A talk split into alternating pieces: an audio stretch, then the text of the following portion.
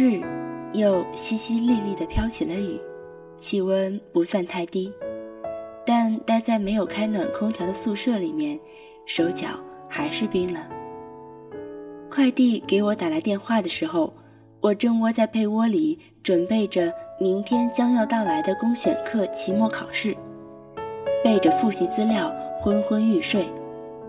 这是一个我从没听说过的快递。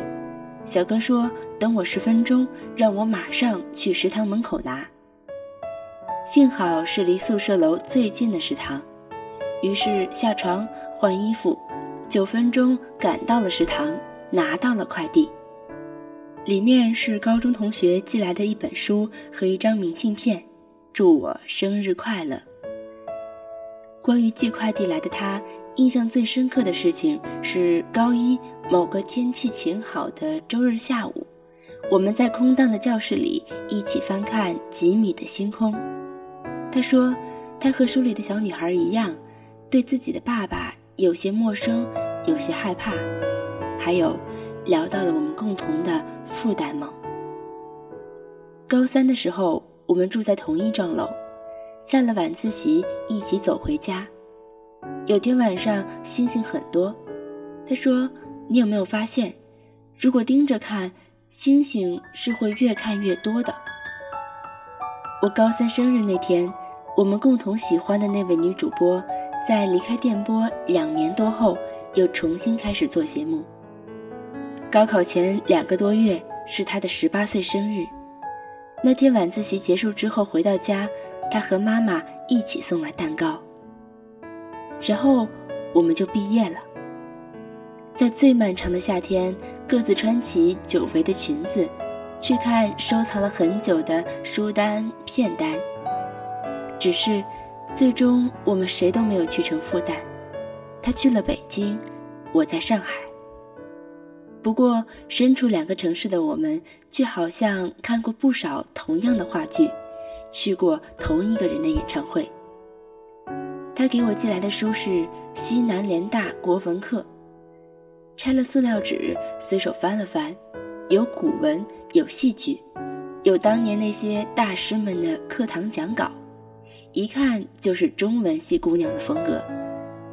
明信片上他写：“愿你一切平安，一如现在一般清晰而坚定，温暖又美好。”我觉得这四个形容词应该是在描述他，而我呢，至少最近被各种 deadline 折磨得焦头烂额的我，肯定不是。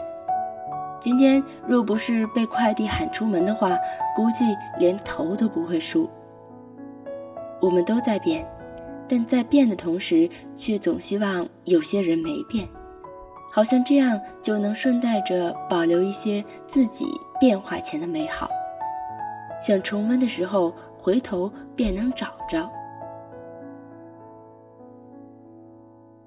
再过两天就二十岁了，跟去年生日那会儿比，显然少了些坚定和勇气。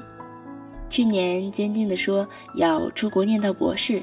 去年一旦说到感兴趣的活动，就会不远万里的进城参加，甚至去到另一个城市。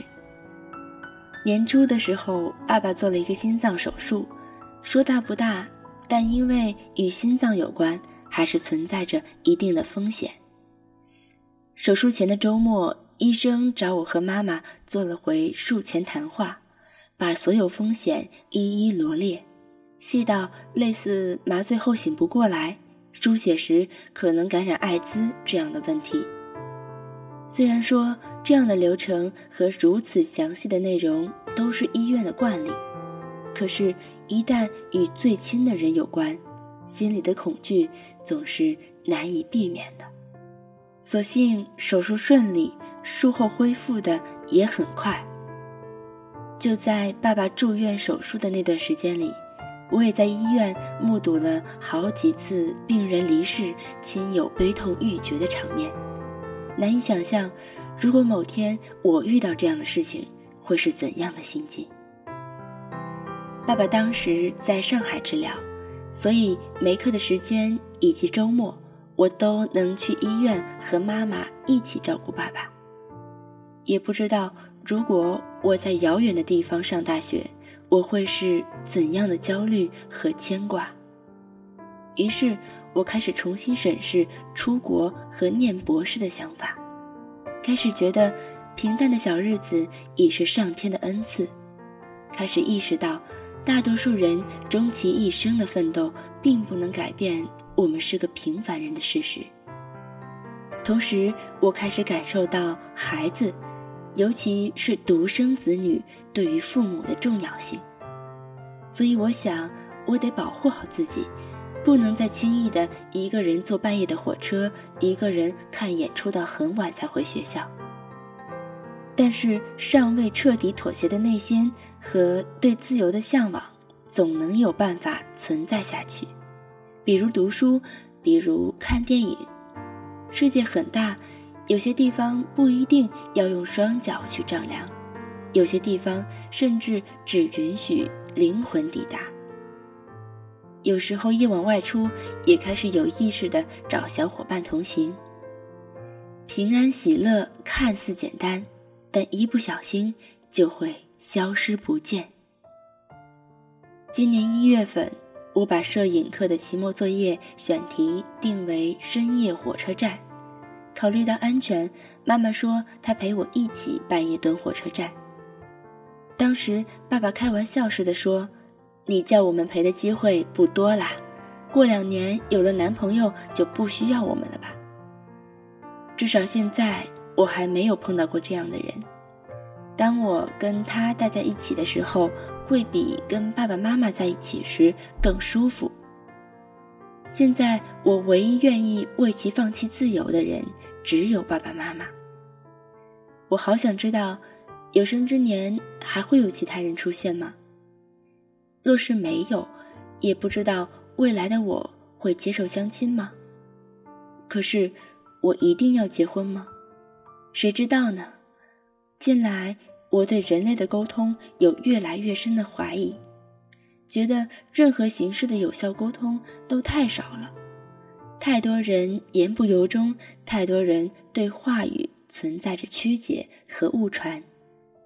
可是我们不得不与人沟通，即使我们不想与人沟通，我们也必须告诉别人这一点。